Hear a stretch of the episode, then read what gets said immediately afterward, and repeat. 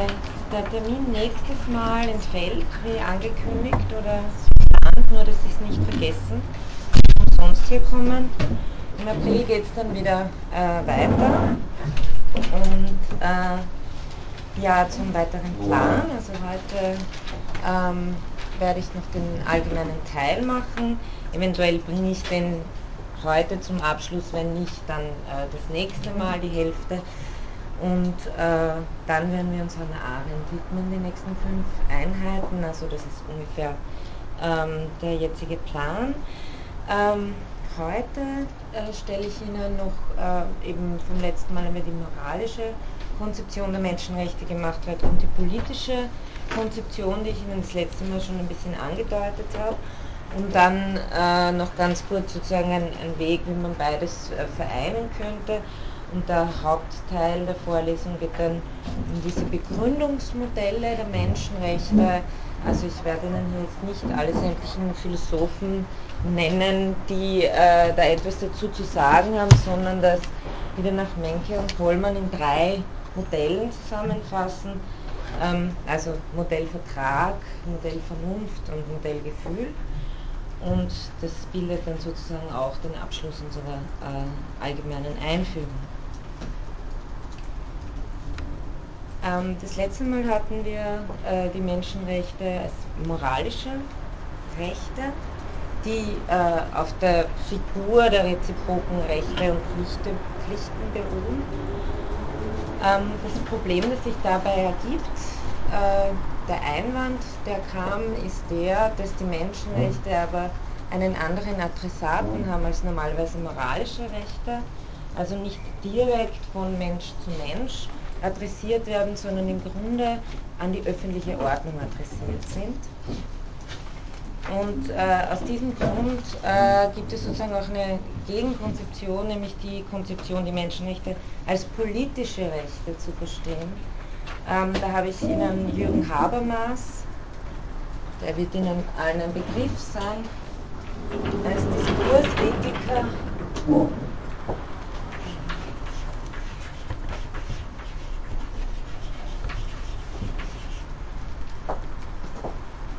Jürgen Habermas steht vornehmlich für eine solche Konzeption.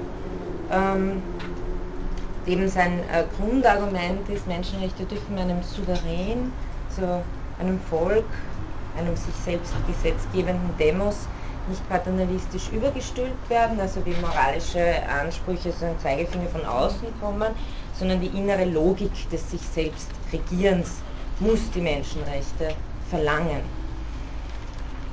Ähm, also die, die Idee ist ja, dass die rechtliche Autonomie der Bürger verlangt, dass sich die Adressaten des Rechts zugleich als dessen Autoren verstehen können. Das ist wieder diese Grundidee, die erstmals bei Rousseau auftaucht, im Gesellschaftsvertrag, das Volk sich seine Gesetze selbst gibt. Ähm,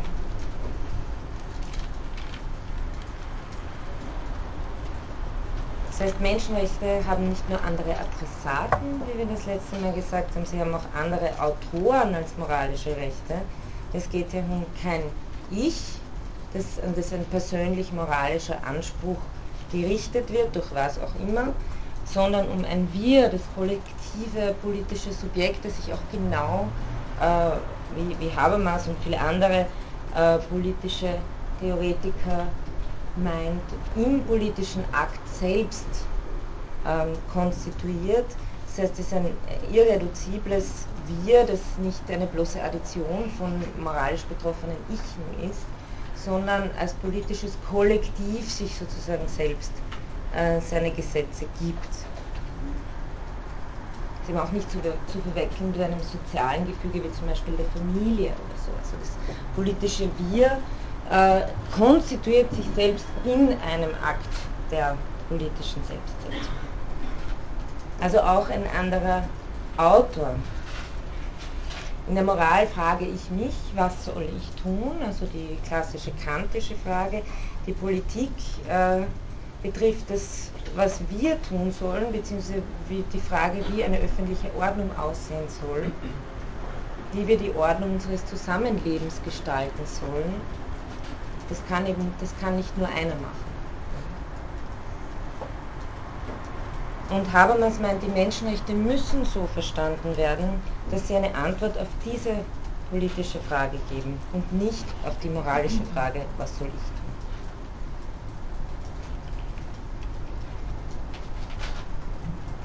Jetzt ist ein ganz entscheidender Gedanke, dass Habermas sozusagen die Normativität des Ganzen aus dem politischen Selbst herausholen will.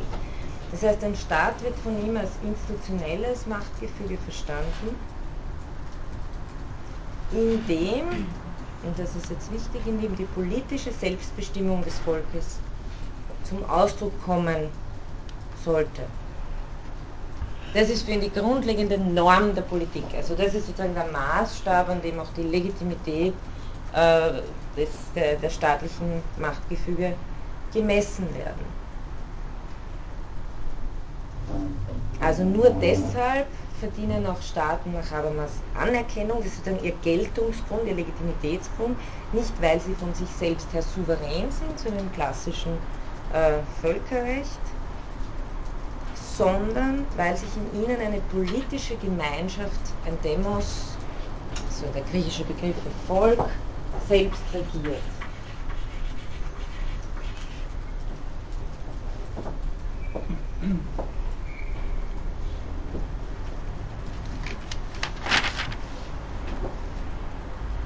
hat überhaupt nichts mit irgendeiner Nation oder sowas zu tun, sondern es geht einfach nur um die grundlegende Selbstbestimmung aller an der politischen Ordnung Beteiligten.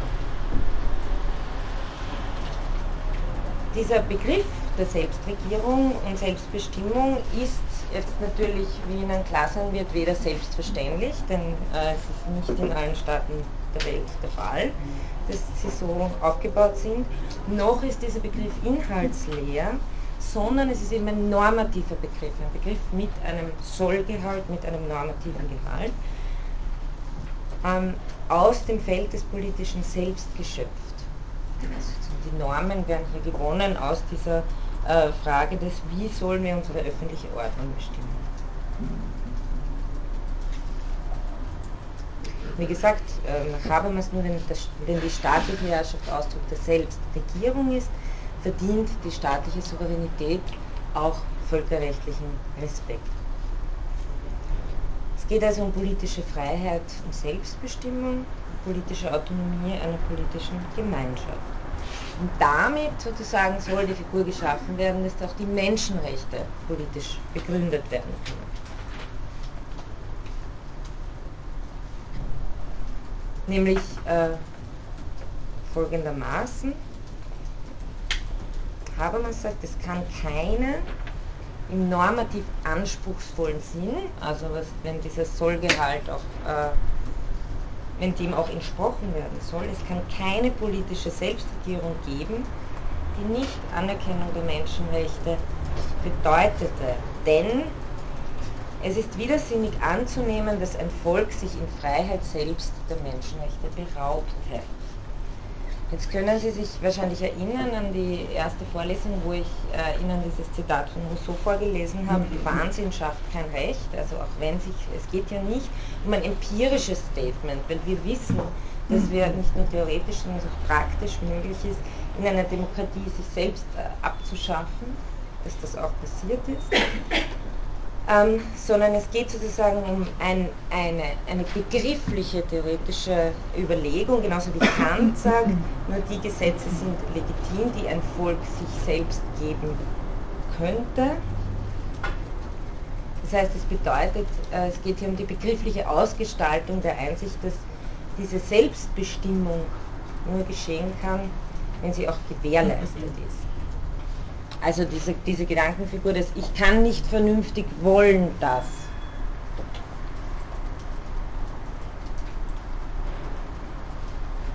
Das heißt, wo immer Menschenrechte verletzt werden,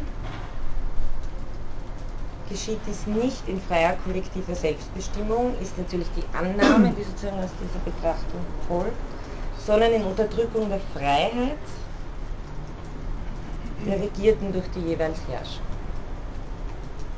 Also es ist sozusagen die Gedankenfigur, wie dieser normative Gehalt dann mobilisiert wird um daraus auch äh, Kriterien der Beurteilung zu gewinnen.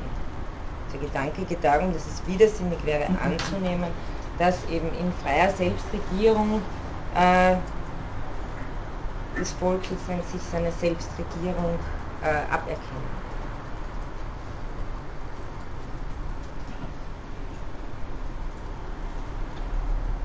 Und hier haben Sie natürlich immer dieses Spannungsfeld zwischen, ähm, auch wie das bei Habermas und, und seinem Kollegen Carlotto Apel, auch Diskursethiker, vorkommt, äh, wenn die Diskursethik fordert, Vernunft drückt sich aus im rationalen Diskurs, haben Sie immer diese Spannung zwischen äh, die reale Kommunikationsgemeinschaft, in der der Diskurs natürlich nicht absolut real, äh, rational ist, in der es natürlich Machtverhältnisse gibt und so weiter, und die ideale Kommunikationsgemeinschaft, die sozusagen vorgestellt wird, als wenn sozusagen herrschaftsfreier Diskurs herrschen würde, dann.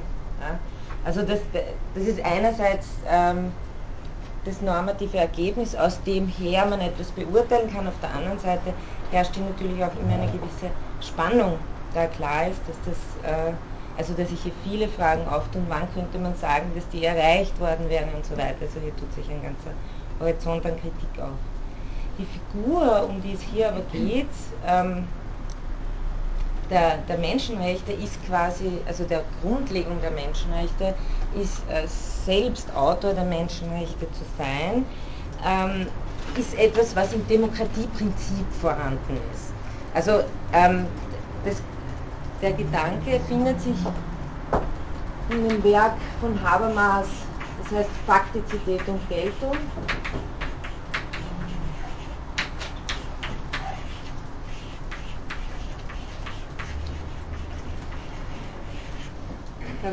Also ist bei Surkamp herausgekommen, ich glaube auch so 94.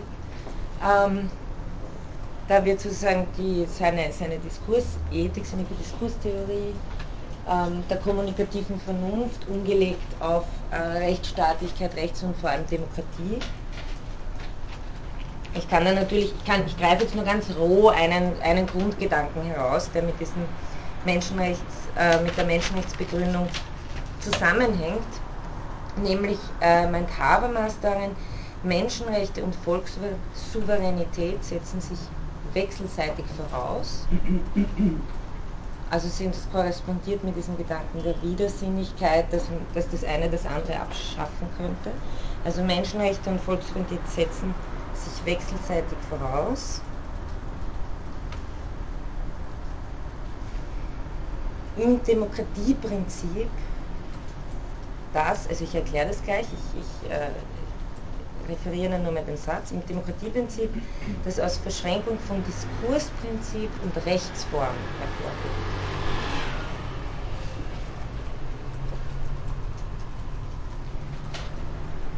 Was ist das Diskursprinzip? Das ist mal so sozusagen im äh, kleinen äh, heruntergeköchelt, das, ähm, der Grundgedanke der kommunikativen Vernunft bei Habermas Handlungsnormen sind erst dann gültig, wenn alle möglicherweise Betroffenen als Teilnehmer an rationalen Diskursen zustimmen können.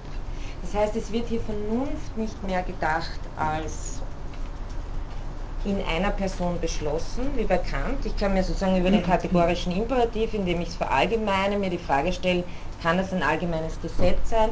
Bin ich sozusagen im alleinigen Besitz und jeder andere von ihnen auch, aber wir sind sozusagen souverän, äh, im, äh, haben unsere Vernunft sozusagen zur Verfügung und können uns das überlegen. Diese, äh, Habermas und Apel streben eine intersubjektive Transformation der kantischen Transzendentalphilosophie an und ihm auch des Vernunftbegriffs.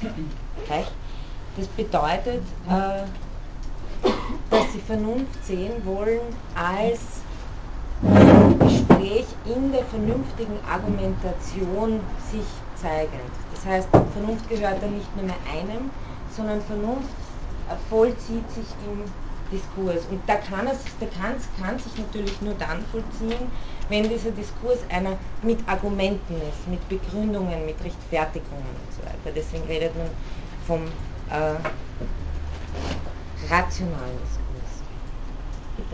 Wollte nur wissen, ob Abel genau dieselbe Linie gefahren ist wie Habermas. Weil Sie vorhin gesagt haben, es gab ein Spannungsfeld. Meinten Sie das Spannungsfeld in der Diskurs, Ethik selber, zwischen diesem moralischen Anspruch und dem Vernunftgedenken und dem Spannungsfeld zwischen dem, was Habermas hatte und Abel? Weil dann weiß ich nicht, was das ist, was Abel hatte. Hm, nein, dieser Gedanke der idealen Kommunikationsgemeinschaft und der realen, die zueinander in Spannung stehen, das kommt bei beiden vor.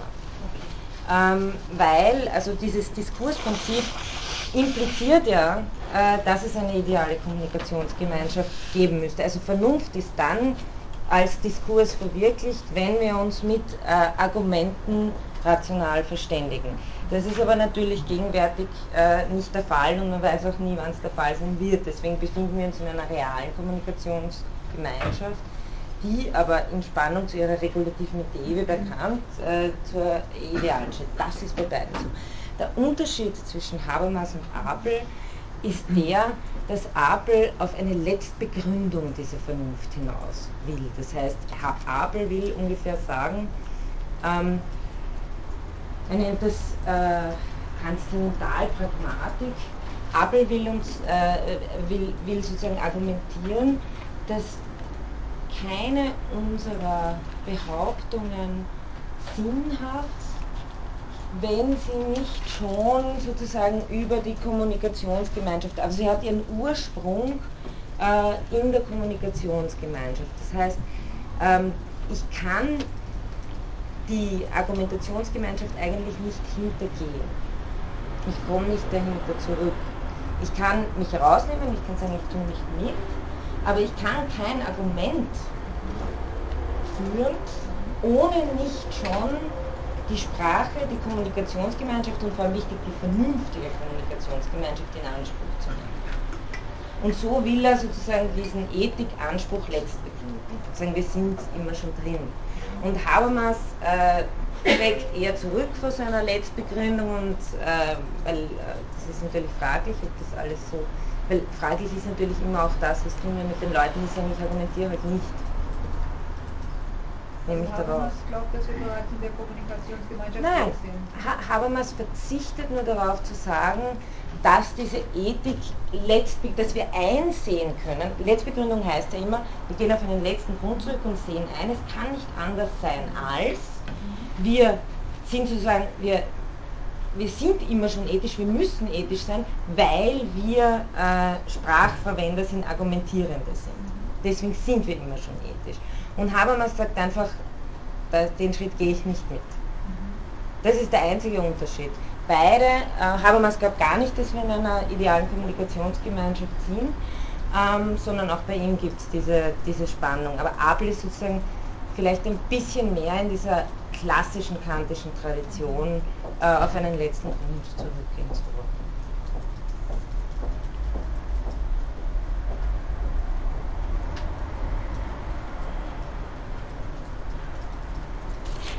Ja, aber Habermas, das, äh, ja, ich war jetzt beim, Dis äh, beim Diskursprinzip, genau. Also Handlungsnormen sind dann gültig, wenn alle möglichen Betroffenen als Teilnehmer an rationalen Diskursen zustimmen können. Also sozusagen im Argument zustimmen können. Jetzt sagt Habermas, jetzt geht es ja um diese Verschränkung von Diskursprinzip und Rechtsform und diese wechselseitige Bedingtheit. Erst die rechtsförmige Institutionalisierung des Diskursprinzips schafft das Demokratieprinzip. Das heißt, erst wenn wir rechtlich, und hier haben Sie sozusagen die Komponente der Faktizität, erst wenn wir faktisch in rechtlichen Institutionen garantieren, Regeln schaffen, äh, dass eben äh, sozusagen Mindeststandards geschaffen werden für äh, einen rationalen Diskurs, faire Gerichtsverfahren und so weiter. Also wirklich so Wahl, Wahlbeteiligung, eben diese Grundbedingungen. Ähm, Erst dadurch äh, wird überhaupt das Demokratieprinzip geschaffen. Also das muss rechtlich institutionalisiert werden, sonst kann man auch nicht von Demokratie sprechen. Mhm. Und umgekehrt, jetzt kommt sozusagen die äh, andere Seite dieser Wechselseitigkeit, Erst die Beachtung des Demokratieprinzips verschafft dem gesatzten Recht Legitimität. Hier haben Sie die Komponente der Geltung. Erst dadurch, dass es eine Rechtsform ist, die durch alle gewollt ist, hat sie Legitimität, also im rationalen Diskurs. Und umgekehrt, nur dadurch, dass sie gesetzt wird, ist sie überhaupt wirklich. Also das, das ist sozusagen bewusst so angelegt, dass sich das gegenseitig bedingt.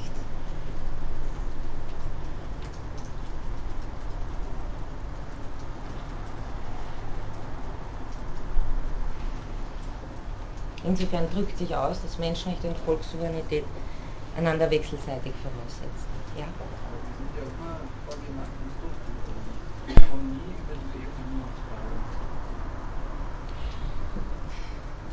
Können Sie noch ein bisschen genauer erläutern, ja, was ein Konstrukt ist? Den den er vorschlägt, den gibt es ja praktisch nicht. Mhm. Also den, den werden wir nicht umsetzen können. Naja, das funktioniert ein bisschen so äh, wie eine regulative Idee bei Kant. Also wir können sozusagen, äh, wir, wir können jetzt sagen, okay, den gibt es eh nicht, macht eh nichts, brauchen wir auch keine Demokratie. Oder wir können sagen, es ist sozusagen die, Le die Leitidee, für die wir, und das geht, glaube ich, Habermas hauptsächlich, geeignete Prozedere und Verfahren und Gesetze schaffen können, um das immer mehr herzustellen. Was ja schwierig ist, ist, dass er auch baut auf einen Konstrukt auf, der sofort gar nicht umsetzbar ist.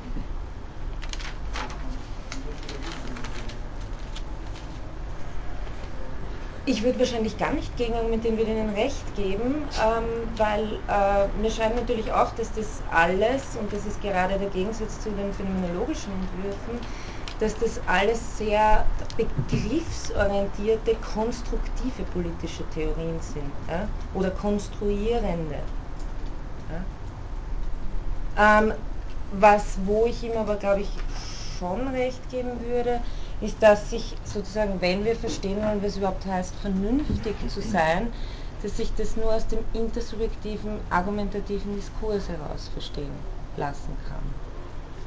Und das hat sozusagen schon einen Anhalt in dem, was tatsächlich passiert. Und gibt uns auch eine Möglichkeit, na, gibt uns auch eine Möglichkeit, ja, ähm, hm?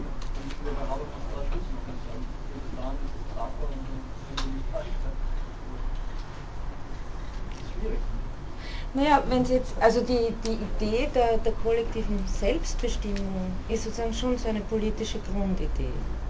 Ähm, die, also wir können jetzt sagen Diskursprinzip, aber Diskursprinzip hängt ja auch damit zusammen, sich selbst sozusagen die, eine Antwort auf die Frage zu geben, wie sollen wir uns, wie sollen wir die öffentliche Ordnung gestalten. Und da wäre das sozusagen ein, leitend, ein leitender Gedanke. Äh, wir installieren das Diskursprinzip als rechtliche Figur in Selbstregierung und dadurch, dass wir sozusagen dadurch wieder weiter ermöglichen, äh, dass äh, rationaler Diskurs stattfindet, dadurch ist es auch legitimiert. Ich, ich würde Ihnen schon recht geben, dass man natürlich dagegen immer einwenden kann, dass das äh, auf einem Konstrukt beruht und dass das wohl, also dass das wohl alles Begriffe sind, die man auseinander deduziert. Da würde ich Ihnen schon recht geben. Ähm, ich, ich äh, glaube nur, dass wirklich also der harte Kern dieses Gedankens auch hier dieser Rousseau und dann Kantsche Gedanke der Autonomie ist, der Selbstgesetzgebung.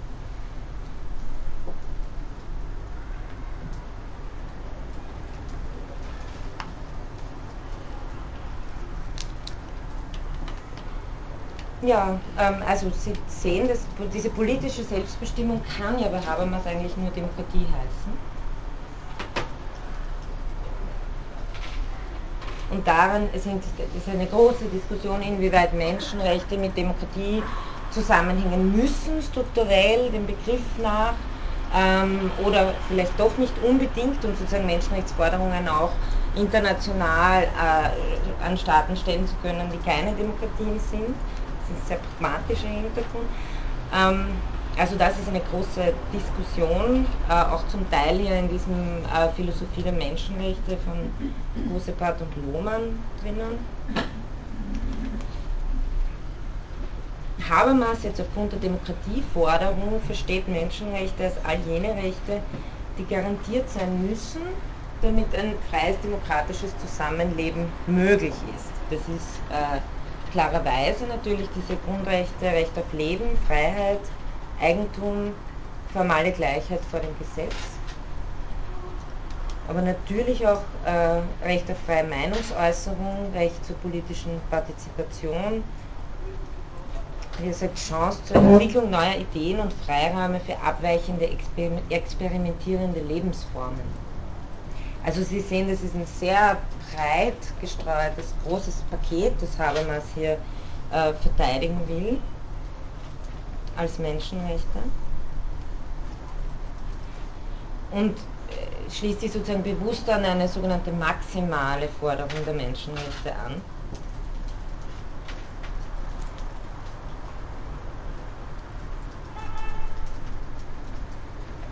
Weil sie eben äh, auch dieses revolutionäre Erbe verteidigen will. Also nicht die Minimalisten, habe ich mal erwähnt, äh, gehen eher von diesem schwer zu erringenden interkulturellen Konsens aus. Sagen wir, Menschenrechte dürfen nicht zu viel beanspruchen, um universal gelten zu können.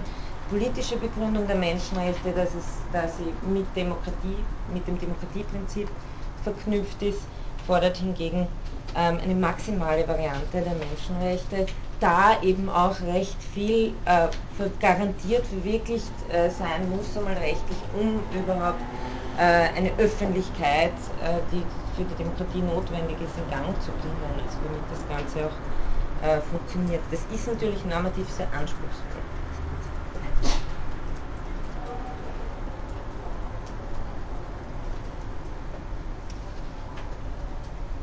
Jetzt nochmal eine äh, kleine Zusammenfassung und auch dann äh, thematisiere ich noch kurz das Problem, das wir schon das letzte Mal hatten in Form einer Frage, das natürlich bei dieser politischen Konzeption auftaucht.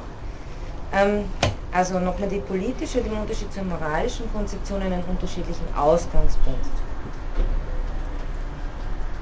Der Grundbegriff ist nicht die moralische Selbstverpflichtung der Einzelnen, sondern die kollektive Selbstverpflichtung, die sich aus der freien Selbstbestimmung einer mhm. politischen Gemeinschaft ergibt. Also, wie ich vorher gesagt habe, dass, äh, diese Konzeption borgt sich ihre Normativität nicht von der Moral, sondern versteht politische Grundbegriffe von Freiheit und Selbstbestimmung selbst als normativ maßgeblich.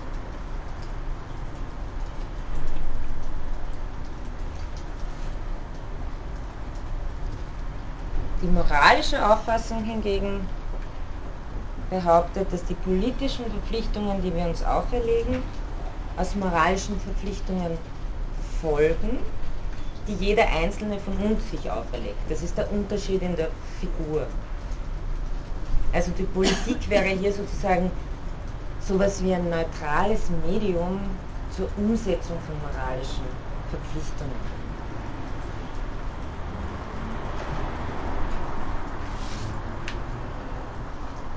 Wohingegen die politische Konzeption nur dann verpflichtende Ansprüche anerkennt an eine politische Ordnung, wenn sie in einem Prozess der politischen Selbstregierung gebildet sind.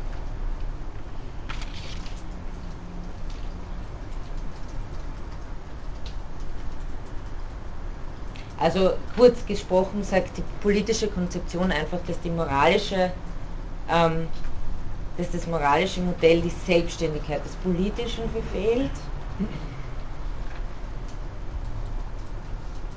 Und den grundlegenden Unterschied zwischen individuellen und kollektiven Handlungsformen verkennt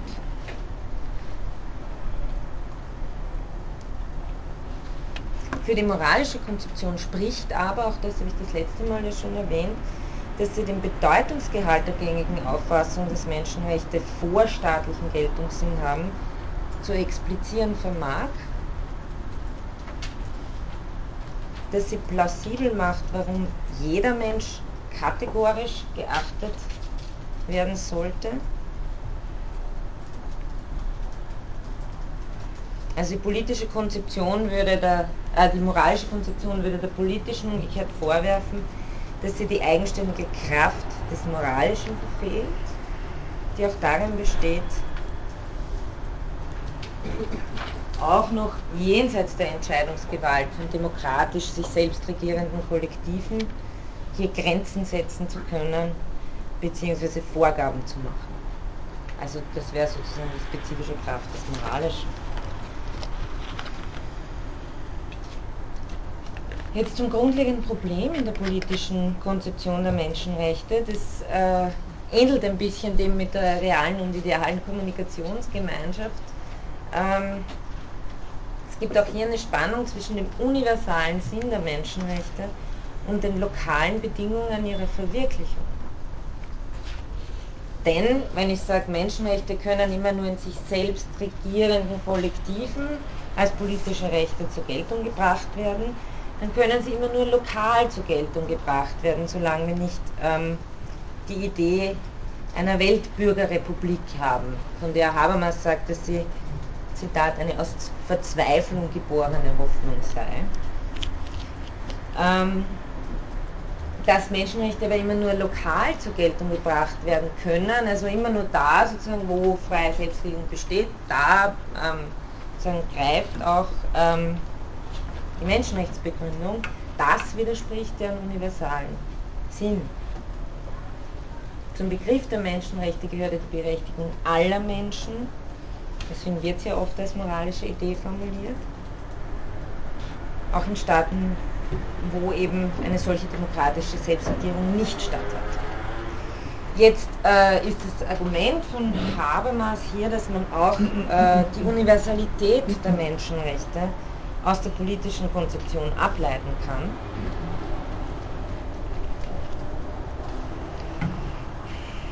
Jetzt muss ich doch nochmal unterbrechen, mhm. es geht relativ schnell, finde ich, und nebenher hat ja jeder wie wahnsinnig, weil der nicht hätte man fast tippen zu hätten, dann hätte man Zeit, ein bisschen über die Fragen nachzudenken. Ich Kritik, aber einfach bisschen Ich habe selber nur Stichworte. Ich finde es toll, was da alles geht, aber es geht rasend und es steht fast die Zeit und zum Schluss ist es fast unmöglich zu überlegen, was man am Anfang vielleicht für eine Frage gab. Aber jetzt muss ich doch nochmal fragen, die lokale Bedingung für die Verwirklichung der Menschenrechte. Also es ist ja nur lokal möglich, weil es ist ja nicht global umsetzbar. Der Punkt ist aber, dass Sie, wenn Sie sagen, die Begründung der Menschenrechte mhm. ist gegeben als politisches Recht, mhm. dass sie keinen Anspruch haben, Menschenrechte zu fordern in einer politischen Gemeinschaft, die keine demokratische ist. Das ist sozusagen der Punkt. Mhm. Also wenn Sie sagen, ähm, Menschenrechte sind dadurch begründet, dass es äh, Selbstregierung gibt, dann können wir für alle Staaten mit keine Selbstregierung auch nicht sagen, boah, da werden aber Menschenrechte verletzt. Weil ist ja eh klar, dass es dort, dann gelten die dort auch nicht. Das ist, das ist sozusagen das, das Problem, weil im Begriff der Menschenrechte liegt, dass sie kategorisch jedem Menschen zukommen sollen, dass sie universell sind, dass sie allen zukommen. Und das dritte ist, dass sie egalitär sind. Also dass sie jedem in gleicher Weise zukommen. Also das wiederhole ich nochmal, das ist sozusagen dieses, dieses grundnormative Bündel, das verknüpft ist im Menschenrechtsbegriff. Ähm, sie sind universell, also sie gelten für alle. Sie sind egalitär, das heißt, sie gelten für alle gleich, in gleicher Weise. Und äh, das dritte ist, sie sind kategorisch, das heißt, man kann sie auch keinem Menschen aberkennen.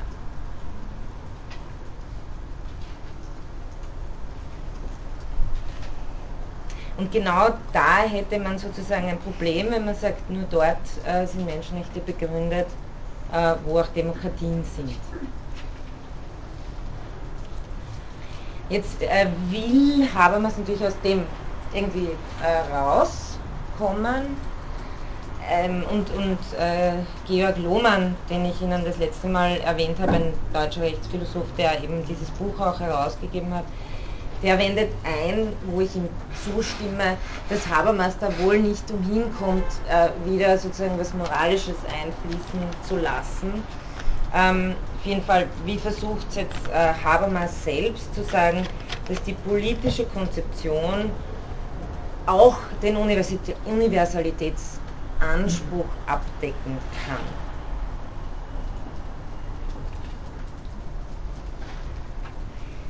Wenn wir uns die moralische Konzeption anschauen, dann ist der Universalitätsanspruch ja dadurch aufgebaut, dass wir alle ähm, sozusagen moralisch verpflichtet sind, jetzt sei es aus dem kategorischen Imperativ, was auch immer für eine moralische Konzeption wir haben. Wir sind als Einzelne allen anderen wechselseitig verpflichtet. Das ist so eine Grundfigur, wenn Sie an die goldene Regel denken und so weiter, ähm, der Moral. Das heißt, man würde die Universalität der Menschenrechte ab, also verstehen als unmittelbar als Ansprüche äh, an jeden Menschen.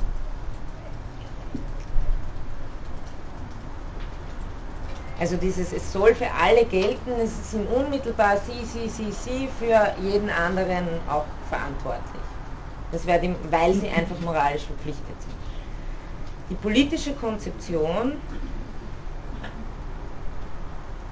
versteht jetzt die Menschenrechte, wie gesagt, als Ansprüche jedes Menschen, nicht auf Berücksichtigung, Berücksichtigung durch alle anderen, sondern auf die gleiche Berücksichtigung durch das politische Gemeinwesen, der ein Mitglied dieser Mensch ist. Also eben nicht äh, sozusagen nicht diese Sache, sondern wir sagen, das ist das politische Gemeinwesen.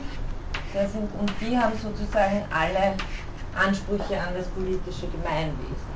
Das heißt, äh, die politische Konzeption wird eine Forderung sein, dass äh, wir mittelbar für die politische Ordnung verantwortlich sind nicht unmittelbar wie in der moralischen Konzeption, also unmittelbar ich bin für alle anderen und äh, umgekehrt verantwortlich, sondern mittelbar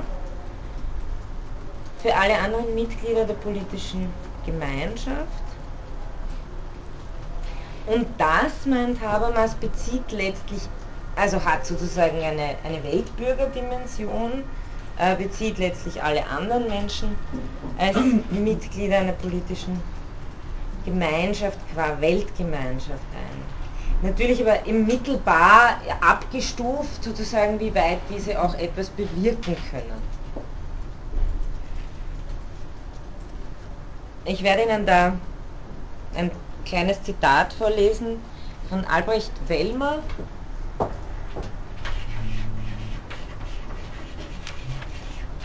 Äh, Wellmer ist Assistent Habermas gewesen, hat sich aber dann selber auch stärker mit äh, postmodernen Theorien auseinandergesetzt und hat auch ähm, so kleine, kleinere Aufsätze zu den Menschenrechten verfasst. Aber wie diese Idee aussehen könnte, folgendes Zitat von Wellmer.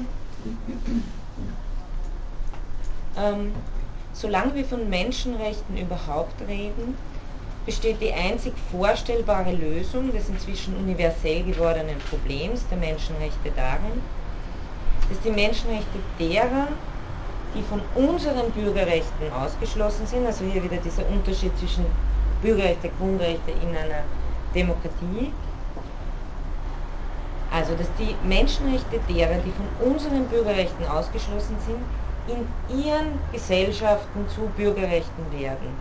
Das heißt in einer demokratischen Transformation ihrer Gesellschaften. Die Tatsache, dass solche demokratischen Transformationen oder radikale ökonomische Transformationen undenkbar sind, bedeutet keinen Einwand, sie beleuchtet nur die ungeheure Komplexität des Problems. Der Universalismus der Menschenrechte verlangt eine Universalisierung demokratischer Bürgerrechte, Menschenrechte können zu geschützten und einklagbaren Rechten nur werden in einer Weltbürgergesellschaft. Also hier wieder der kantische Gedanke der Weltbürgergesellschaft.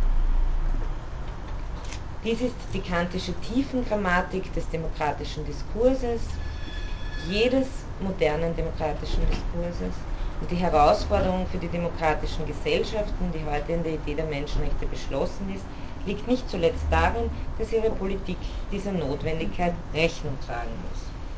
Das bedeutet, der Anspruch, der hier drin steckt, ist wieder diese normativ starke, äh, legitime Regierung heißt Selbstregierung und das im Grunde geht es darum, das ist es universell zu fassen. Ja? Ähm, das, ist, äh, das ist sozusagen ein, und da würde ich sagen, natürlich kann man sagen, äh, das, das ist etwas, was aus der Logik des Politischen gegriffen ist. Ähm, aber die Universalität dessen entsteht selber nicht nochmal daraus, dass man sich selbst dieses Gesetz gibt. Also insofern oszilliert es schon zum Moralischen.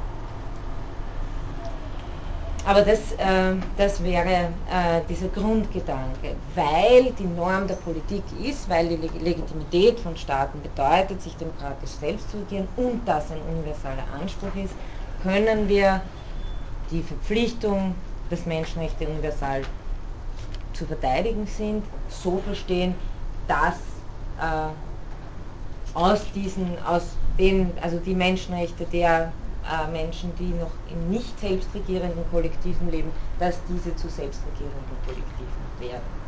Und ich meine, Wellmer, äh, das ist jetzt alles nicht so leicht, dass man irgendwo hinkommt und sagt, ihr seid jetzt eine Demokratie und äh, jetzt macht's, jetzt, äh, sondern dass es natürlich mit ökonomischen Transformationen einhergehen muss und so weiter. Das ist schon etwas, was in dieser Tradition Habermas, äh, Apel, das kommt ja auch stark von Marx her, ähm, was äh, hier schon auch äh, mitgedacht ist.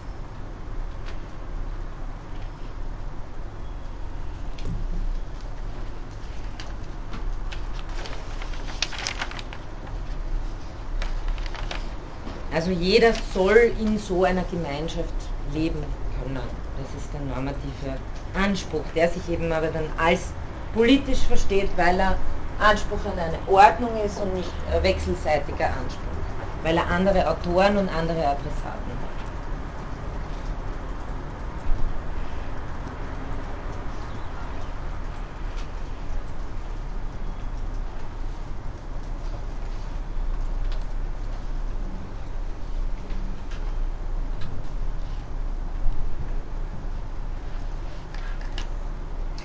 Im Übrigen, aber wenn Sie das nachlesen wollen, das habe ich jetzt wirklich, also das können Sie wirklich gut bei Menke und Pohlmann nachlesen. Also das ist, äh, da, da, referiere ich sozusagen wirklich in großen Zügen, äh, was bei Ihnen zusammengefasst ist und gehe nur unwesentlich darüber hinaus.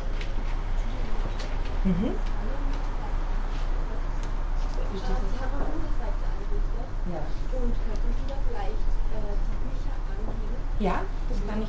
Ich werde eine Literaturliste zusammenstellen. Mhm. Ja, das mache ich. Genau, das äh, gebe ich Ihnen an, dass Sie das auch dann haben. Mhm. Mache ich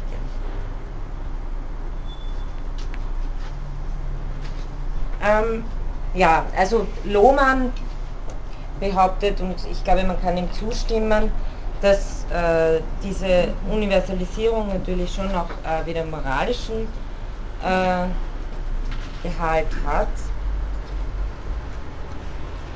und sagt, Habermas muss, um den normativen Gehalt der Menschenrechte in seine Konzeption aufnehmen zu können, der moralischen äh, Deutung doch ein stärkeres Gewicht einräumen als eben ein rein verrechtlichendes Verständnis des Diskursprinzips, wie er das ursprünglich möchte.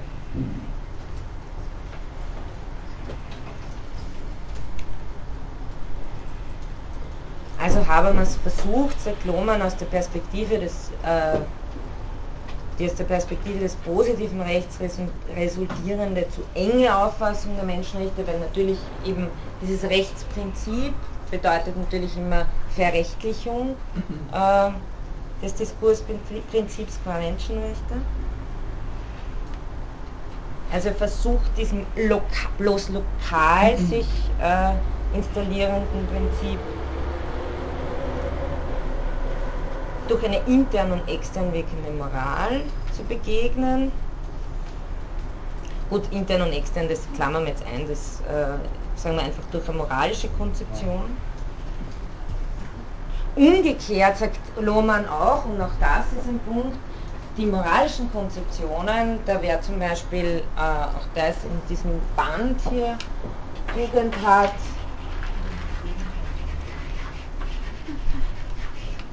enden dann oft damit, dass sie sagen, der moralische Anspruch allein ist zu wenig, das muss verrechtlicht werden. Und ich habe Ihnen das letzte Mal schon geschildert, ähm, wo sozusagen auch das Problem darin liegt, Recht, also den Begriff des Rechts, des subjektiven Rechts, rein moralisch zu verstehen.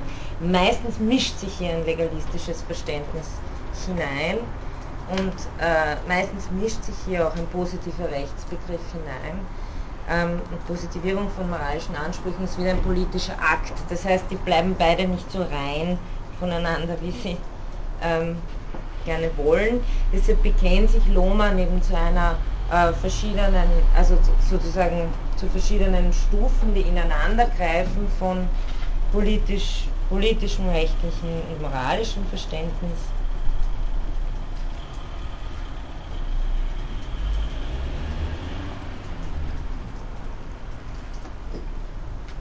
Gesagt, das habe ich äh, das letzte Mal schon erwähnt, moralische Rechte sind natürlich nichts, was in der Natur irgendwie vorhanden ist, sondern natürlich sind es menschliche Konstrukte, die wir einander zuschreiben. Die Frage ist nur, inwiefern wir sie begründen können.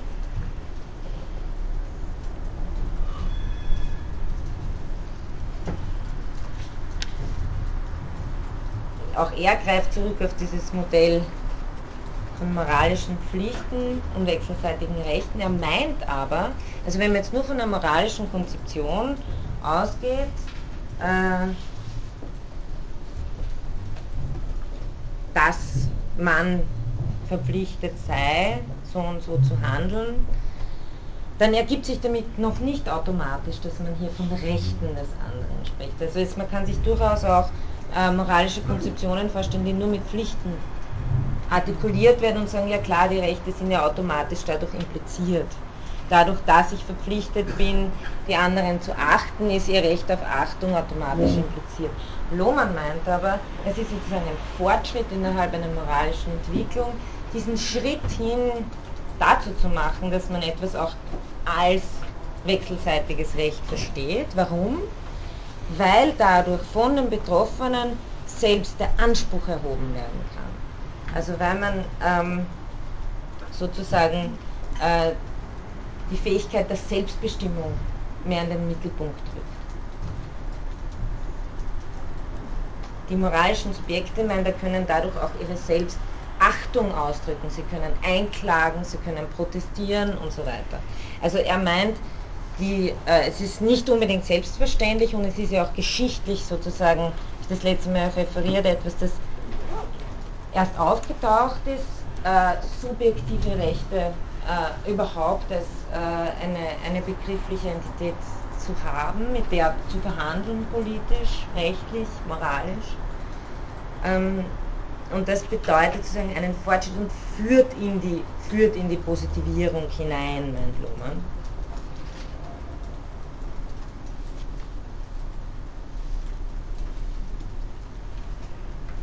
Also deswegen meint er, Ursprung wäre moralische Verpflichtung, führt zur Positivierung. Durch die Positivierung ergibt sich eine Partikularisierung, eben wie wir sagten, diese lokalen Bedingungen, die dann wieder in Spannung steht mit dem universalen moralischen Gehalt.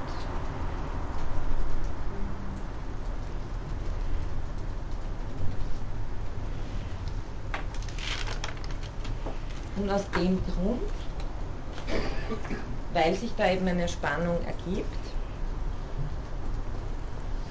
ergibt sich die moralisch begründete Verpflichtung, also er greift dann sozusagen zum Moralrecht und dann wieder moralische Verpflichtung, diese Partikularisierung durch geeignete, das heißt überstaatliche, zwischenstaatliche und globale Institutionalisierung, also völkerrechtlich, zu kompensieren.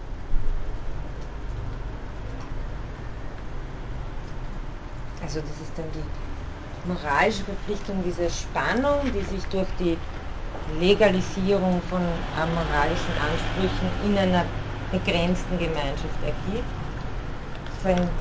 die weiterzuführen über den eigenen Staat hinaus durch internationale Verträge, Institutionalisierungen etc. um ihren universellen Gehalt zu erhalten.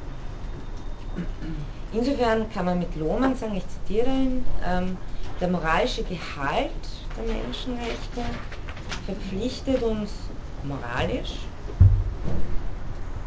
eine angemessene Positivierung vorzunehmen. Also der moralische Gehalt verpflichtet uns eine Positivierung vorzunehmen, die den normativen Gehalt der Menschenrechte angemessen, angemessen innerstaatlich zum Ausdruck bringt.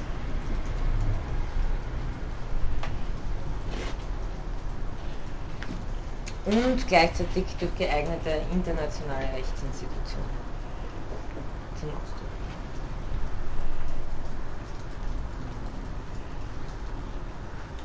Das wäre sozusagen etwas, das äh, eher auf der Seite der moralischen Begründung zu verorten wäre, aber äh, die Positivierung in seine Logik mit aufnimmt. Und dann sagt Lohmann natürlich auch, natürlich ist es ein politischer Prozess und natürlich braucht es eine politische Öffentlichkeit, da gerade, also er versucht sich dann schon äh, auf konkrete Erfahrungen wieder zu beziehen und zu sagen, ähm, die fallen ja nicht vom Himmel, sondern erst die öffentliche Reflexion von historischen Erfahrungen, der Bedrohungen von individueller Selbstbestimmung hat überhaupt zur Einsicht geführt, dass wir das äh, legalisieren müssen. Und deswegen geht es ihm auch sehr stark um diese äh, Öffentlichkeit, um historische Erfahrungen, ähm, die sozusagen dazugehört zu diesem demokratischen Diskurs, der die moralische Verpflichtung bildet.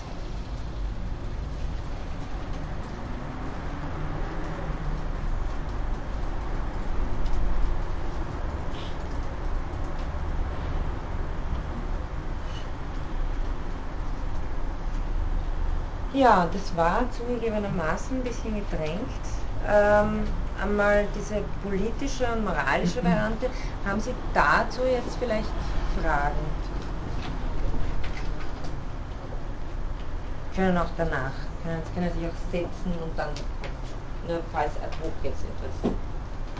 Ja, nochmal ganz mhm. kurz diese Spannung. Mhm. Ähm, wie, wie setzt sich die, also die moralische Verpflichtung ist schon vorher da, die ist quasi gegeben. Und die bindet er mit ein, baut eine Spannung auf und rechtfertigt sie aber dann auch wieder mit dieser moralischen Verpflichtung? Na, dadurch, dass er von einem moralischen Modell ausgeht, hat er sozusagen weniger Probleme mit der Spannung umzugehen. Die Spannung ist folgendes, dass eben im Begriff der Menschenrechte der universale Gehalt ist und dass wenn ich sie nur über politische Selbstbestimmung verstehe und begründen will, sie immer nur dort begründet sein können, wo es gerade eine Demokratie gibt, wo man sich sozusagen die selber äh, nach dem Gedanken kann. Ähm, jetzt will Lohmann sozusagen in einem Stufenmodell sagen, moralisch verpflichtet sind wir mal, also durchsetzen können wir mal die Positivierung zunächst nur in einer politischen Gemeinschaft, deswegen sind wir mal verpflichtet, in unserer das durchzusetzen. Aber er hat dann weniger Probleme als äh, Habermas, weil es einfach immer noch dieser vorstaatliche Anspruch der moralische besteht und sagt dann, gut, gleichzeitig sind wir moralisch verpflichtet, das nicht nur innerstaatlich, sondern auch überstaatlich äh, zu institutionalisieren. Mhm.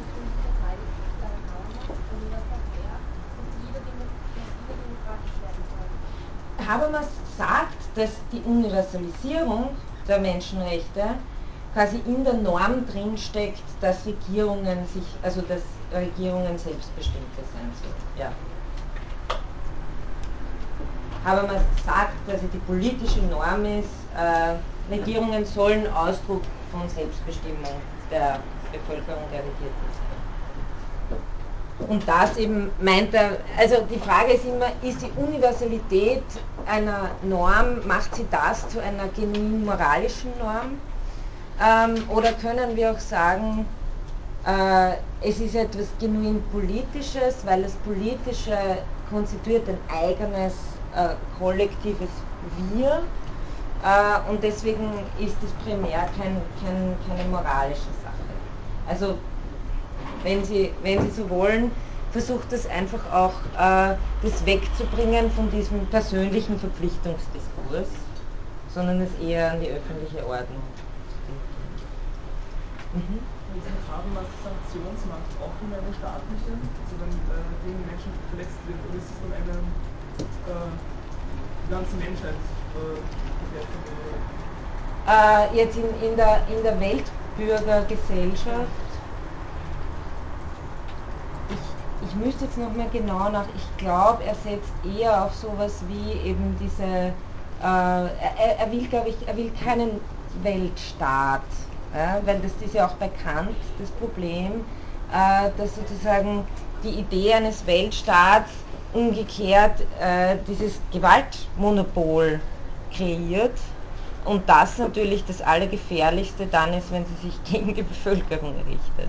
Also dass da sozusagen, wie für Arendt ist das auch ein Horrorgedanke, äh, dass, äh, dass es ein Zwangsmonopol gibt, sozusagen eine Weltpolizei und da kommt man dann überhaupt nirgendwo hin mehr aus. Ähm, äh, die, diese, das, das denkt natürlich auch Habermas mit, deswegen denkt er eher an eine, an eine Weltbürgergesellschaft, die sozusagen mit, ähm, ich glaube auch, ich, ich, will Ihnen jetzt nichts falsch, ich schaue es nochmal nach und, und komme das nächste Mal darauf zurück, wie er sich die Durchsetzung genau vorstellt. Ja, schaue ich nochmal nach.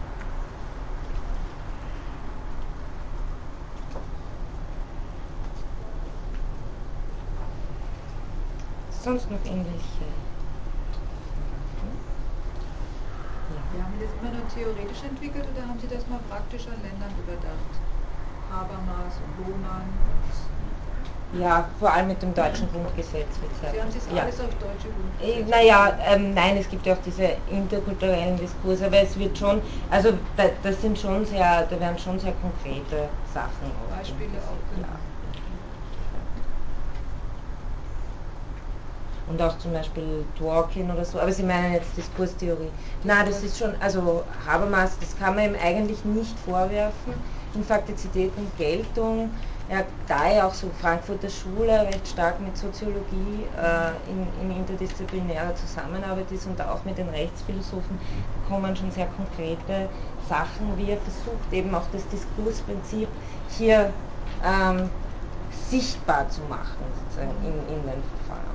Also das, das, äh, das, das kann man, ähm, das, wird, das wird hier schon direkt angewendet.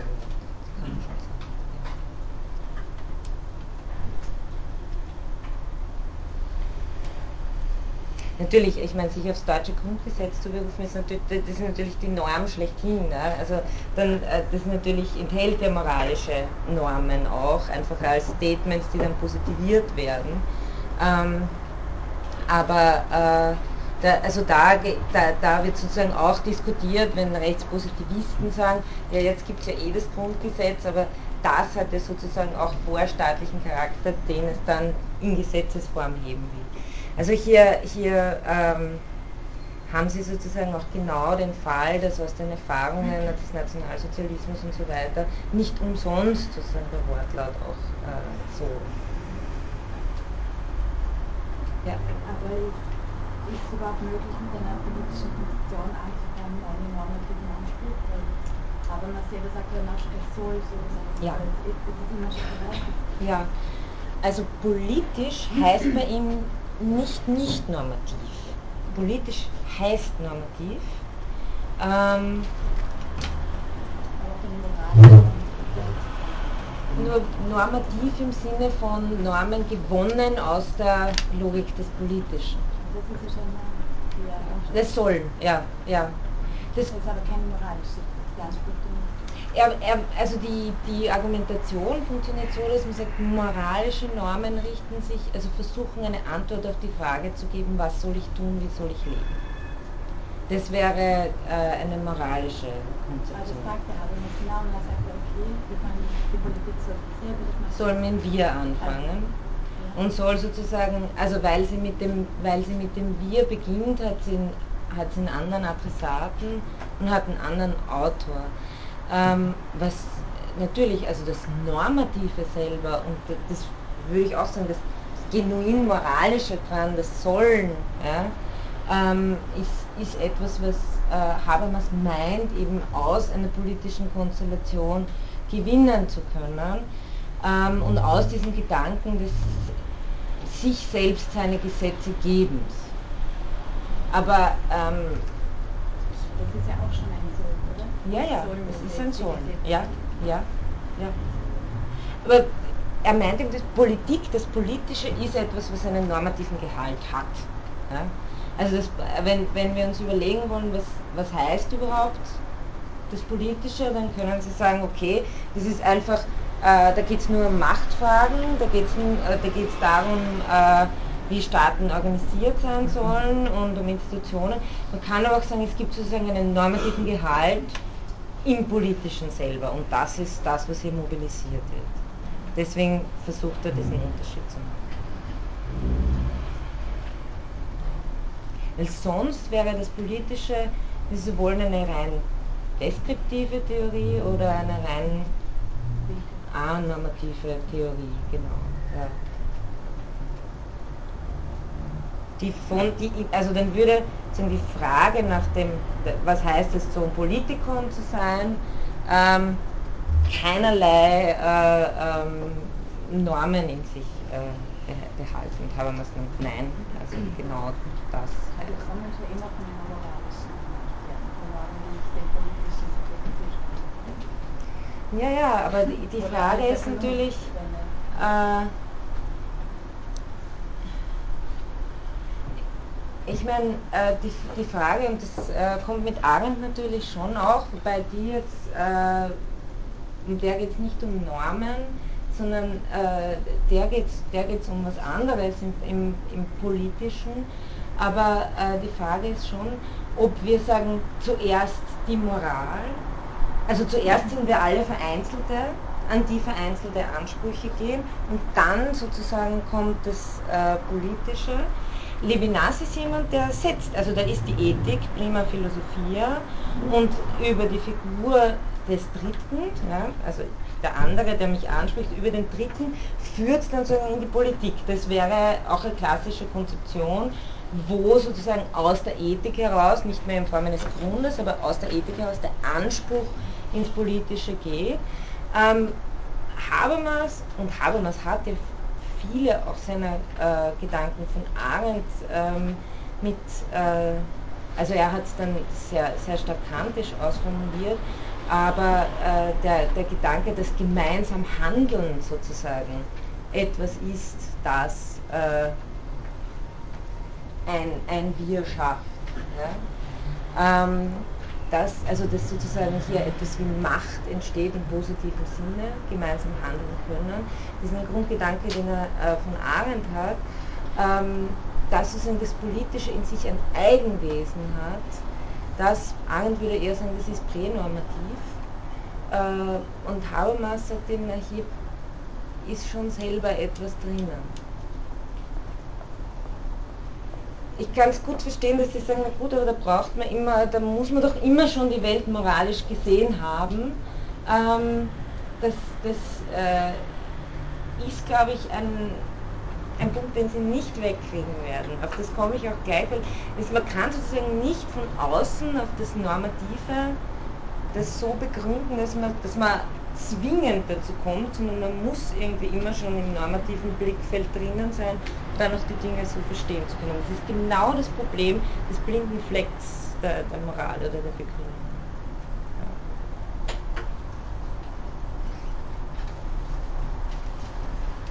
Ja, dann komme ich gleich zu diesen Begründungen äh, der Menschenrechte drei Figuren von Vertrag, Vernunft und Anerkennung oder Gefühl. Schauen wir mal, wie weit wir da heute kommen.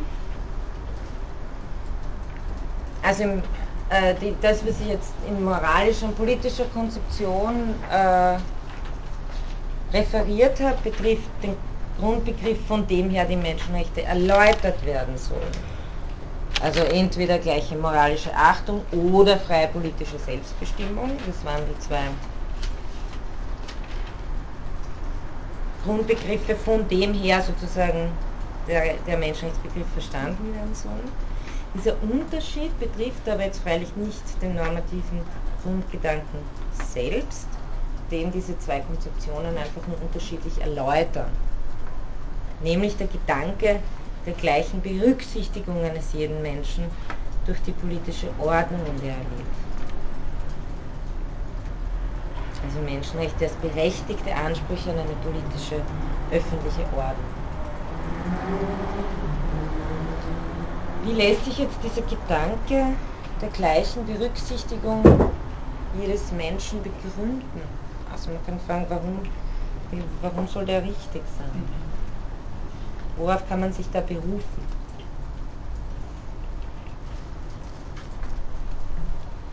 Auch da ähm, mache ich noch eine kleine Vorüberlegung,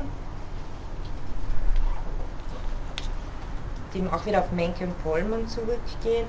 Wir sagen, es, man muss sich zuerst mal überlegen, wer sind überhaupt die Gegner, gegen wen muss man da was argumentieren und begründen.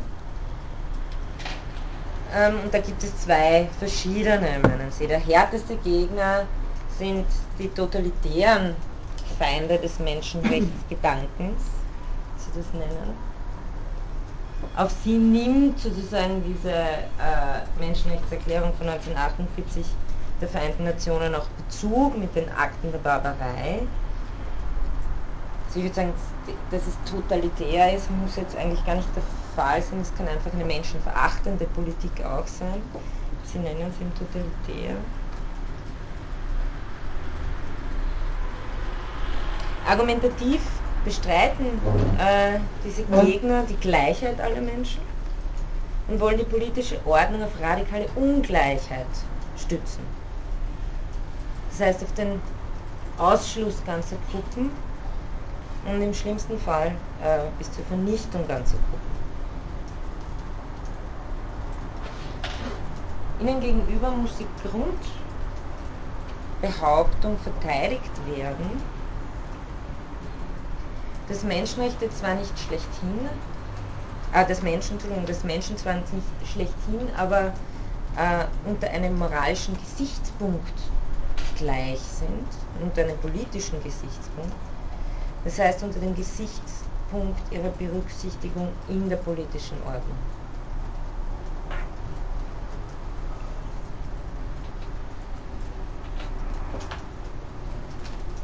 Also die Gleichberechtigung, Gleichberechtigung es. Der zweite Gegner, der äh, oft äh, dadurch äh, entsteht, indem er versucht, äh, gegen den ersten Begründungen äh, ins Feld zu führen, äh, ist der Relativismus. Ähm, Im Menschenrechtsdiskurs hat dieser Punkt sozusagen gute alte Tradition, das hat von Anfang an äh, eine Rolle gespielt. Edmund Burke zum Beispiel, britischer Rechts, Staatsphilosoph, Politiker von der, des Konservativismus auch. Edmund Burke, der sozusagen ähm, im Gefolge dieser britischen Kritik an den französischen Menschenrechten auch für die Rights of the Englishman votiert hat, meint es, äh, zwar hat jeder Mensch äh, in der politischen Ordnung, in der er lebt, Anspruch auf gerechte Behandlung, ja. Was das aber genau bedeutet, ist je nach kulturellen und sozialen Bedingungen, auf denen die Ordnung beruht, auszuformulieren. Und verschieden. Und was das genau bedeutet, eben da das eben äh, je nach kulturellen, sozialen Bedingungen auszuformulieren ist, dass das so verschieden ist, äh, verurteile einen einheitlichen Menschenrechtskatalog von vornherein zum Scheitern. Das heißt, der Punkt der relativistischen Kritik der Menschenrechte ist folgender. Äh, wenn man so einen allgemeinen Katalog durchsetzen will, hieße das, die Zerstörung der lokalen politischen Ordnung in Kauf zu nehmen und damit die Zerstörung jener kulturell spezifischen Gerechtigkeit. Das ist sozusagen die Skepsis, das Bedenken, das hier besteht, das vor lauter Universalisierung sozusagen die lokal, kulturell spezifischen Strukturen ähm, zerstört werden, die in Gesellschaften schon da sind.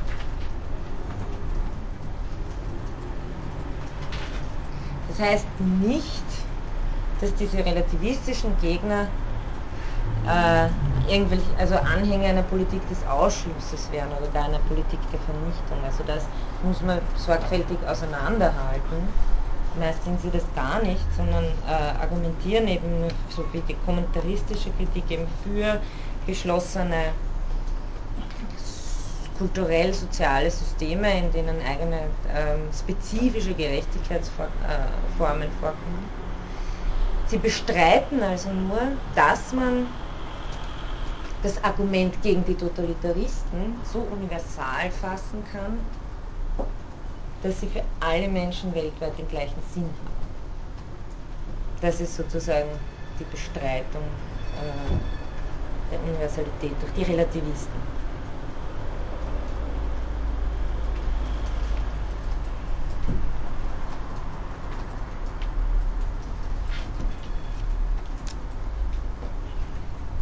Das heißt, äh, man muss sozusagen zwei Strategien fahren, sagen Menke und Pollmann. Gegen die totalitären Gegner muss man die prinzipielle Gleichberechtigung aller Menschen argumentieren und gegen die relativistischen Gegner die prinzipielle Vergleichbarkeit aller Menschen. Also Gleichberechtigung und Vergleichbarkeit. Hängt natürlich zusammen miteinander.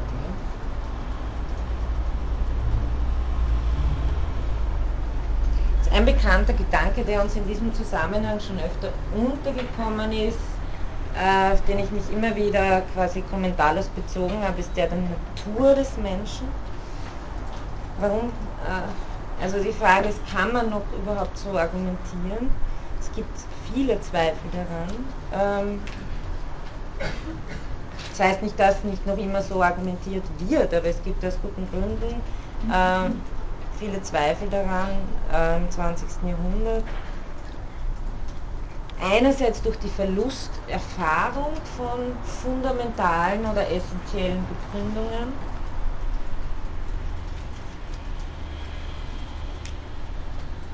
Ganz konkret ähm,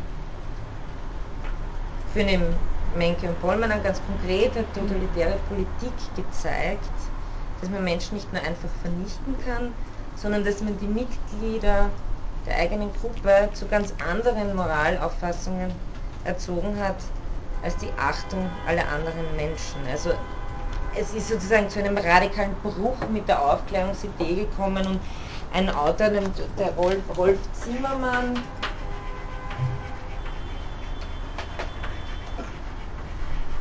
spricht in dem Zusammenhang vom Gattungsbruch äh, der totalitären Politik. Das Buch heißt Philosophie nach Auschwitz.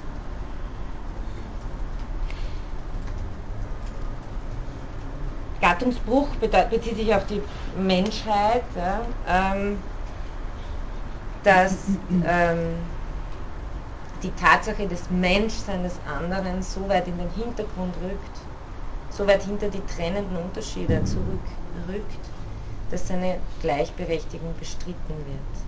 Also die totalitäre Politik habe sozusagen die gemeinsame Menschlichkeit der Menschheit negiert.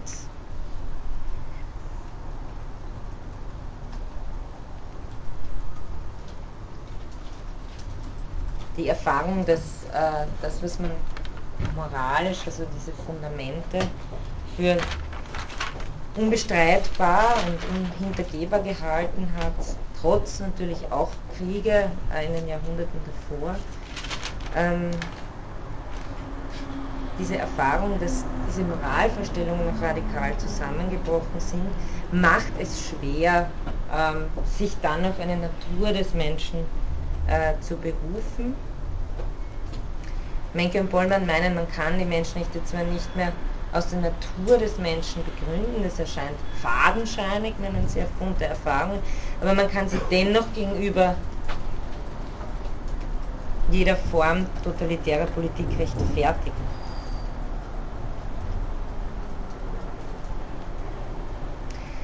Was Sie nicht erwähnen, scheint mir aber auch wichtig zu sein, die Verdächtigkeit des Naturgedankens überhaupt. Ähm, allein deshalb, weil von einer Essentia Natura zu sprechen sehr oft äh, Verabsolutierungen bedeutet, einer gewissen Anthropologie, die natürlich äh, historisch und kulturell spezifisch ist. Und dass äh, Diskurse über die Natur des Menschen auch sehr oft normative Diskurse sind. Also was heißt es überhaupt ein Mensch zu sein und folglich äh, sind sozusagen diese und jene keine oder äh, haben wir eigentliches Humanum nicht entwickelt. Ähm, wir kennen auch den Naturbegriff aus, den, aus der feministischen Kritik, aus den Gender Studies als eine Art diskursive Waffe, um Machtverhältnisse äh, zu befestigen, zu artikulieren. Zum Beispiel Jean-Jacques Rousseau, der einerseits eben im Gesellschaftsvertrag schreibt, äh, der Mensch ist frei und doch liegt er überall in Ketten, schreibt in einem anderen Buch, nämlich in Emile, in dem äh, erziehungspädagogischen Grundwerk, gibt es das letzte Buch, das heißt Sophie, da geht es um die Erziehung sozusagen der Partnerin des Emile, schreibt er, dass man Frauen schon recht früh am Zwang gewöhnen müsse. Also Sie sehen sozusagen, wie sich, weil, weil es sozusagen der Natur ihrer Stellung entspricht. Also Sie sehen sozusagen, inwiefern sich auch diese Naturdiskurse gerade in dieser Hinsicht auch bezüglich außereuropäischer Völker und so weiter sehr verdächtig gemacht haben. Also auch das ist natürlich ein Grund, äh, warum von der Natur des Menschen zu sprechen, man hier eher mit Vorsicht gegenüberstehen sollte. Aber lässt sich Normenmoral überhaupt nicht in Einklang bringen, weil jede Art von Norm beeinträchtigt das dann. Na, die Frage ist, ob man auf, ein, auf so etwas wie eine einsehbare, allen gemeinsame Natur referieren muss.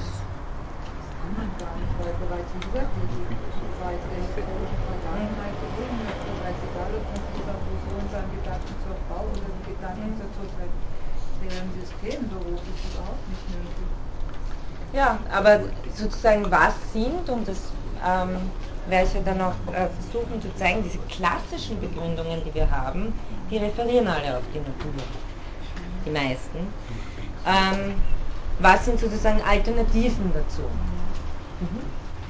Zu Alternativen, ich meine, wenn jetzt die Philosophen vor allem im 20. Jahrhundert nach der Conditio Humana fragen, wie ist denn dann das zu werten? Ist das nicht, was weiß ich, wieder ein Naturgedanke, der auf einem anderen Wege hereingeholt wird? Äh, die Arendt, also das die Vita Activa heißt ja auf Englisch The Human Condition. Und äh, die setzt sich zum Beispiel in der Einleitung ganz bewusst davon ab, dass sie sagt, ich spreche nicht von der Natur des Menschen. Ihr Argument ist, äh, wir können nur, äh, das kommt sozusagen, glaube ich, recht stark aus der Phänomenologie, wir können nur äh, das Wesen einer Sache erkennen, äh, die wir im Blick haben können. Und wir können sozusagen, und wenn wir eins hätten, könnten wir sozusagen äh, das gar nicht erkennen. Sie sagt, sie redet nicht davon, sie steht Bedingungen als historisch äh, spezifische Bedingungen, versucht für die doch eine gewisse Allgemeinheit herauszuarbeiten, aber sagt, das kann sich ändern. Das ist zum Beispiel, dass sie sagt, ähm, also die Grundbedingungen versteht sie Natalität, Mortalität, Geborensein, Sterblichkeit und ähm, dann sozusagen Leben, äh, also Leben, dem das Arbeiten entspricht, die Weltlichkeit, die Weltbezogenheit des Menschen und die Pluralität, der das Handeln entspricht. Und sie meint zum Beispiel, das ist ein Gedanke, der bei Abend von den Agamben ganz stark aufgenommen hat, in den Konzentrationslagern ist sozusagen das Ziel verfolgt worden, diese, diese fundamentale Bedingtheit des Menschen, seine Natalität qua Spontanität zu vernichten. Und deswegen sagt sie, das ist alles fragil. Das ist sozusagen nichts, ähm, also das kann man nicht mehr ganz gleich mit dem Essentia-Gedanken verstehen, weil es gleich bleibt.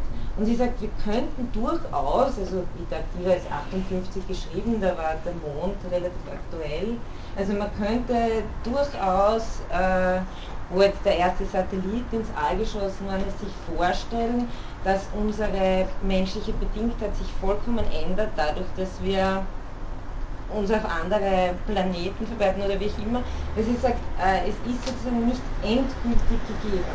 Es ist etwas, was uns. Äh, ein zweiter Gedanke, der ganz interessant ist, ist, dass es sagt, alles,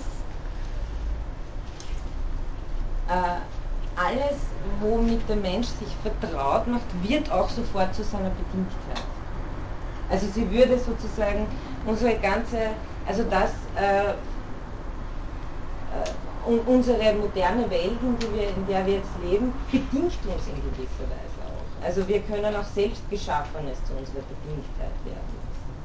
Also bei der Conditio Humana kommt mir die Geschichtlichkeit mhm. rein. Weil eben, sagen wir, das war, was Sie jetzt letztlich gesagt haben, das würde ja sagen, was sich bei Jonas finden, wo er sagt, Jonas, ja. dass sich eben durch ja. wir, unsere moderne Welt das Handeln und damit auch unsere, also unser Handeln, alles was damit zu tun hat, radikal verändert. Genau. Ja. Durch die Revolution der Technologie. Genau, zum Beispiel. Ja. Das ist ganz ähnlich wie bei Arendt. Ne? Ähm, dass man sozusagen, man, also die Philosophen geben nicht auf, äh, nach allgemeinen Strukturen zu fragen. Alles andere äh, wäre ja sozusagen auch äh, dann wahrscheinlich keine philosophische Fragestellung mehr.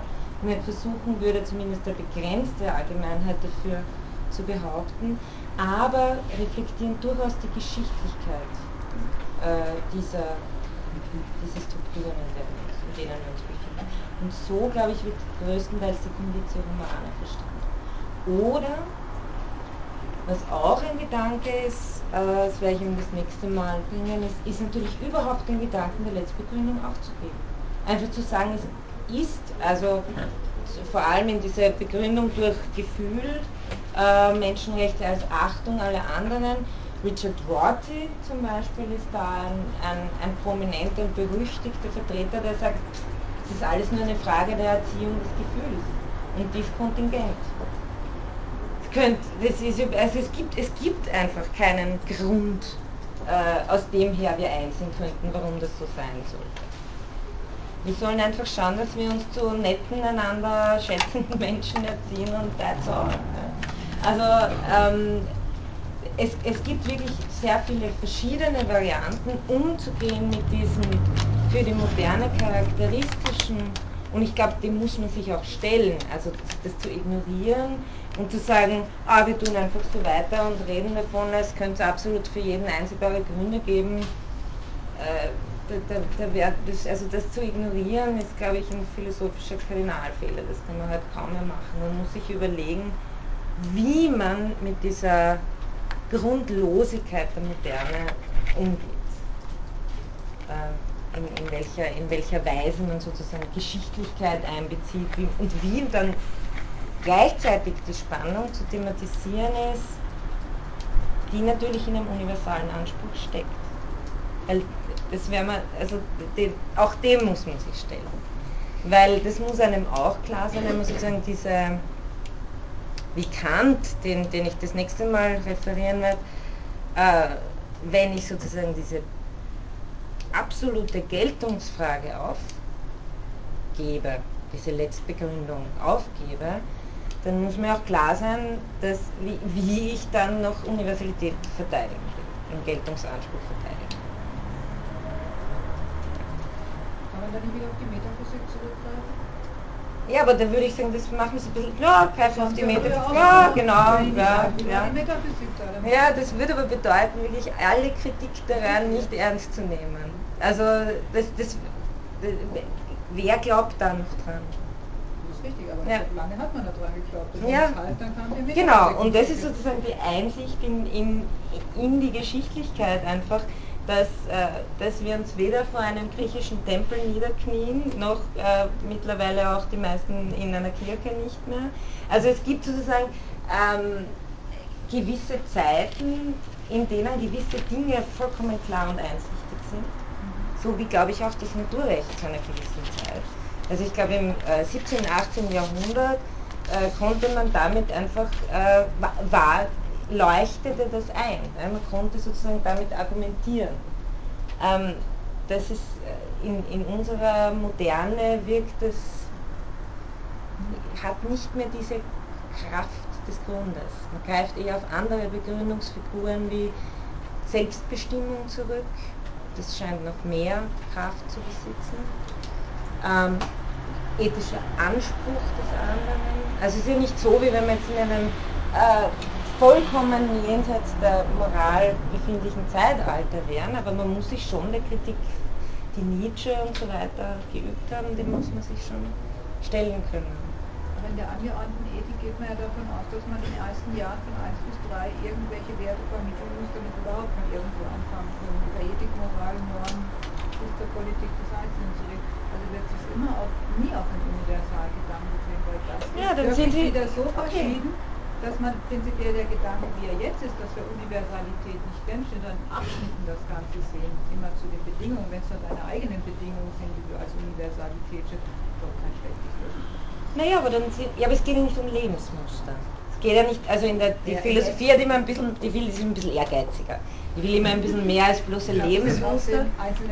Naja, aber da, das ähnelt ja Rorty, ja, was Sie sagen. Also das, äh, das, das entspricht doch, glaube ich, einer, einer sehr zeitgemäßen, gegenwärtigen äh, Artikulation eines Selbstverständnisses, zu sagen, naja, es gibt, eh keine e, ewig gültigen Sachen. Wichtig ist nur, dass wir sozusagen äh, die, die Werte richtig vermitteln und sich sozusagen in einer Kontingenz schon zu befinden. Also bewusst zu sagen, so wie, also wie Sie das bei Sartre ganz stark haben, zu sagen, wir leben äh, eigentlich in einer Welt, von der wir wissen, dass wenn wir nicht diese Werte schaffen, dass es sie dann einfach nicht gibt. Ja? Das ist eine ganz bestimmte geschichtliche Artikulation äh, und, und ein geschichtliches Selbstverständnis der Moderne. Und äh, dem gegenüber muss man dann schon sagen, was meinen wir denn eigentlich, wenn wir äh, moralische Ansprüche stellen? Was meinen wir eigentlich, wenn wir von Menschenrechten reden? Also zu sagen, ähm, eigentlich, glaubt man, eigentlich ist dieser ganze Universalisierungsgedanke ähm, nicht tragfähig, aber wir stellen ihn dann halt trotzdem irgendwie. Da muss man halt philosophisch sagen, okay, ist inkonsequent. Das meine ich mit, der Anspruch ist, der Anspruch ist höher. Ja, der Anspruch ist schon, dass es sozusagen eine konsequente äh, Argumentationsführung ist und dass man das, was man behauptet, auch argumentativ begründen kann. Und ich glaube, da kommt man in Probleme, wenn man einerseits sagt, okay, ist alles kontingent und andererseits sagt, äh, es gibt aber etwas, das gilt universell. Ja? Ja, bei dem Wort ist es jetzt auch die, die reichere Zukunft, das was universell gelten soll, nicht? oder? Ja, aber er... Äh, das ist ja so. Nein, er hat diese, diese Sozialutopie als, als, als, als, als, als, als Pragmatist sozusagen. Ähm, aber das ist jetzt nicht weiter, das ist jetzt keine regulative Idee. Es ist nicht so wie bei Apple, ja, der so einen Fortschritt von Vernunft auch ausfindig macht äh, und die totalitären Regime ich meine, ich schätze Apel sehr, aber ich glaube, da ist da er sich ein bisschen vergriffen in der Wortwahl, als Adoleszenz der Menschheit bezeichnet. Also sozusagen immer noch einen Fortschrittsgedanken verfolgt. Und der ist bei Rorty weg. Also die Utopie steht einfach nur da als ein Orientierungspunkt. Aber wie, wie soll man die erreichen? Ähm, ich habe da, glaube ich, genau. Ähm, nur zum Beispiel, also ich ist jetzt eh zu ähnlich bringen, dann nur fürs Vorgeschmack, fürs nächste Mal dann noch dieses Zitat, das ich von Rorty da rausgenommen habe. The best and probably the only argument for putting foundationalism behind, also foundationalism ist sozusagen diese Position, die eben letzte Gründe anführen muss, äh, möchte. To putting foundationalism behind us is the one I've already suggested. It would be more efficient to do so because it would let us concentrate our energies on manipulating sentiments, on sentimental education. Also das entspricht sehr Ihrem Argument, das ist vollkommen unnötig, diese ganzen Begründungsdiskurse. Es wäre viel effizienter, wir konzentrieren uns darauf, die Leute gescheit zu erziehen. Ähm, ja, sind ein Rorty-Fan schon. Ja? Ich wollte ihn noch nicht sagen. Ich bin realistisch. Ich meine, es ist alles eine Annäherung. Und eine Annäherung ist, ob es jetzt Fortschrittsgedanken oder Annäherung sind, immerhin eine Verbesserung, als diesen allgemeinen Universalgedanken mhm. so aufzublähen, dass er niemals mhm. erfüllbar ist. Es ist nicht eine, wenn kleine Universalität mhm. zum Detail. um eine Annäherung zu schaffen, die in jedem Fall immer ein Fortschritt Ich glaube, Sie müssen eins, ein Argument würde ich für die argumentativen Theorien und die Geltungsfragen ins Feld führen, abgesehen vom philosophischen. Wenn Sie alle Leute erziehen wollen, dann müssen, und wenn Sie mit denen diskutieren wollen, müssen Sie auch begründen können, warum Sie sie so erziehen wollen. Und da ist es gut, wenn man gute Argumente dafür hat, die andere auch einsehen können. Weil sonst muss ich einfach sagen, sonst ist es eine totalitäre Erziehung zum Guten. Das heißt, also, nicht, weil das ja. sich ja wieder auf die eigene Erziehung beziehen, genau. die ist ja wieder vorkommt. Das, heißt, das, was die Kollegin mal gesagt hat, ist immer eine Norm vorne dran gibt. Das ist das Die, also, aber wenn wir, wenn wir wollen, dass wir das, was wir tun, auch rechtfertigen können, dann hat es sozusagen auch Sinn, sich gute Gründe zu überlegen, wie ich das ähm, argumentiere. Ja. Okay.